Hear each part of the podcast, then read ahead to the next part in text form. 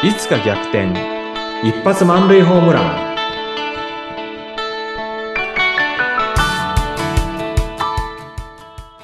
皆さんこんにちは。合同会社東きみなり事務所。代表社員の東きみなりです。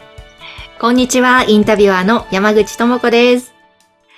前回、衝撃の東さんが働かないおじさんだったと会社員時代という告白がありましたが、私は働かないおじさんというワードを初めて聞いたんですけれども、はいちょっとそそもそも大変気になりますので、今日そのお話をぜひお願いしたいんですが、はい働かないおじさん、ちょっともう少し詳しくどういう状況の方なのか教えてください。あのよくねあの窓際族って言葉あったじゃないですかはい。で、窓際族、あれも多分は元祖働かないおじさんだったんじゃないかなと思うんですけれども、あの窓際族っていうのは、なんか、あの、本当に仕事がなくて、で、あの、窓際で朝会社来て、ずーっと新聞読んでて、で、あの、昭和的なね、窓際族っていうのは、あの、女性社員って言わずに、あの頃女の子って言ってたんですよね。へー。会社の女の子がこうお茶を入れてくれて、うんで、なんかお茶飲んで、で、新聞読んで、なんか難しい顔をして、で、あの、お昼になったら一人でお昼ご飯食べ行って、で、なんか時間になったらいつの間にか帰ってるみたいな。あれ、窓際族でなかなか、あの、自分はそんな風になりたくないなっていうふうに思ったんですけども、私の体験から言うと、50過ぎたらですね、私窓際族にはなってなかったと思うんですが、実質ね、あの仕事してるようなふりをして、うん。仕事してなかったなっていうね、あのーはい、あの、ところがありまして、今めちゃくちゃこれ勇気いってんですよね。あ。一緒に当時仕事していた人たちに対してごめんなさいっていう気持ちがちょっと正直あってですね、うん。あのー全く仕事してなかったわけじゃないんですよ。うん。でも、あの、東だったらもっとできるでしょうっていうね、あの、ま、周りの、まあ、そういう思いもあるだろうしうん、自分自身、本気で仕事やったらもっとできるっていうのはあったんだけども、なんかもう自分の中で、あの、本気出して働こうって気持ちっていうか、モチベーションが、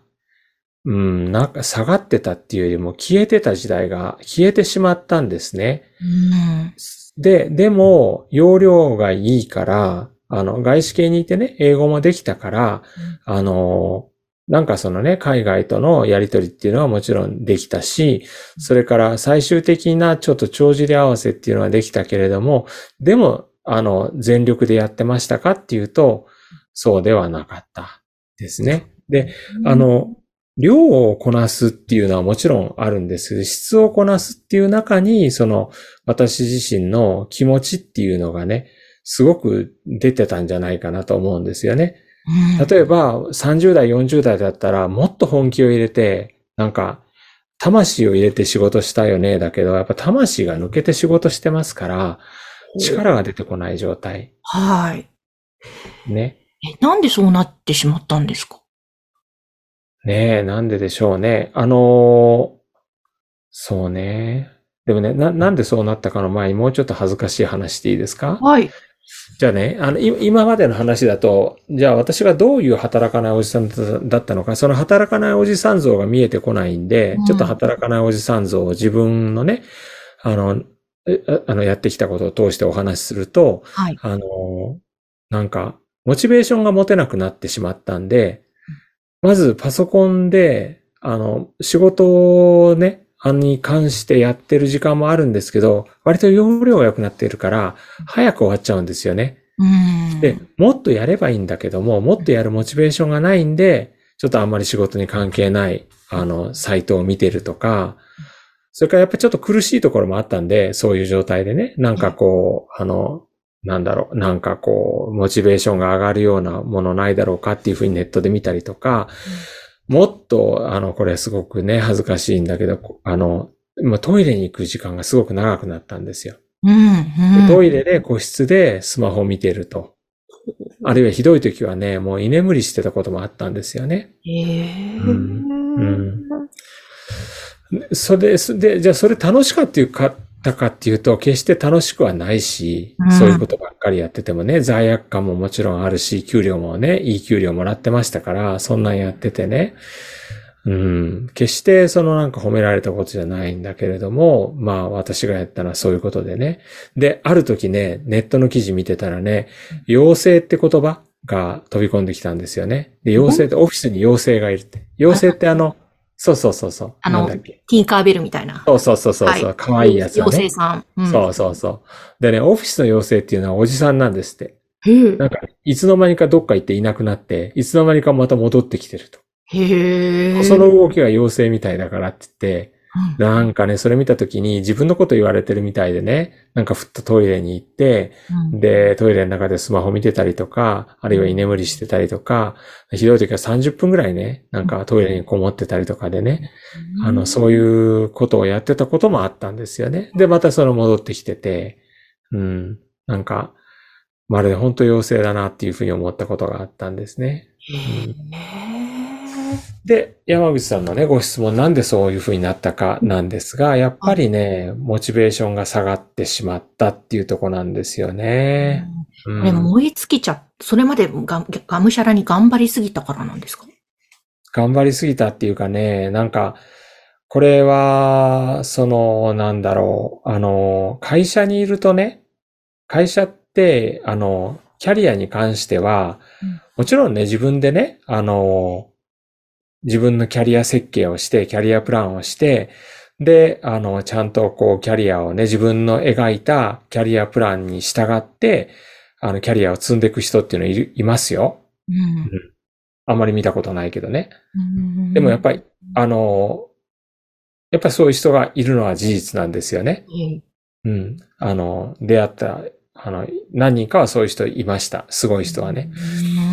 で、あの、会社ってそういうのがなくても、まあ、あの、毎月ね、給料もらえるしう、ん。それからなんか定期昇給っていうのもあったし、ボーナスっていうのもあったし、うん、そういうのがあると、なんか、自分の頑張りが評価されてるって実感しにくいなっていうね。うん。これ贅沢なんですけれども、うん。そんなことがあって、なんか、やってもやんなくても、この給料もらえてるんだったら、あの、そんな無理にキャリアアップなんて考えなくてもいいんじゃないと。ああの、もちろんね、定年まで、あの、リストラされずにいる、いれば、なんとかなるな、まあ、退職金も出るしなっていう考え方にね、いつの間にかね、変わってったんですよね、自分の中で。そうなんですね。結構そういう方って割といるんじゃないですかね。どうなんですかね。そうだと思います。そうだと思います。んあの、働かないおじさんっていうキーワードでネットで探すとすごく出てくるし、自分自身がそうだったし、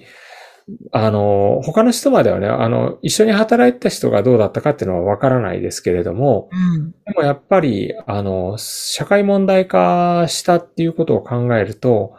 いたんだと思いますよ。うーんこれってなんかいろんな問題、課題がね、はらんでいるような気がして、日本のサラリーマンの働き方であったり、うん。キャリア構築の何かちょっと踏み間違えてしまうがちなところだったり、そういうのがね、絡んでるんですかね。そうですね。まあ、そこをね、ちょっと話すと、もうちょっとね、時間が欲しいんで、ちょっと今回じゃなくてね、次回お話できればと思うんですけども、はい。あのーこれね、あくまでね、私あんまり話を大きくして、うん日本のね、労働制度がだとか、そういうとこまでね、大きくするほどもねうん、あの、見識がないんだけれども、あくまでちょっと私の見聞きした範囲だとかっていうところで、あの、お話できるところはあるかなっていうふうに思いますんで、はい。ちょっとね、そこのところまた、あの、次回お話をさせてもらえればと思います。そうですね。ぜひぜひ。きっとその働かないおじさんの、と言われる方の中には、まあ、このままでいいかという人もいれば、なんとか抜け出したいとか思って悩んでる方もきっといると思うので、そうですね。ね、東さんのまた体験談もぜひさらに聞きたいと思いますので、ぜひ皆さん次回も楽しみにしていてください。え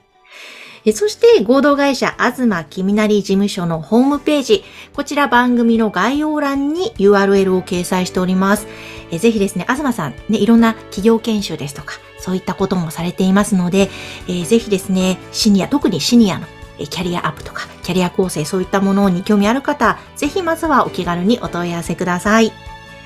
東さん今日もありがとうございました。ありがとうございました。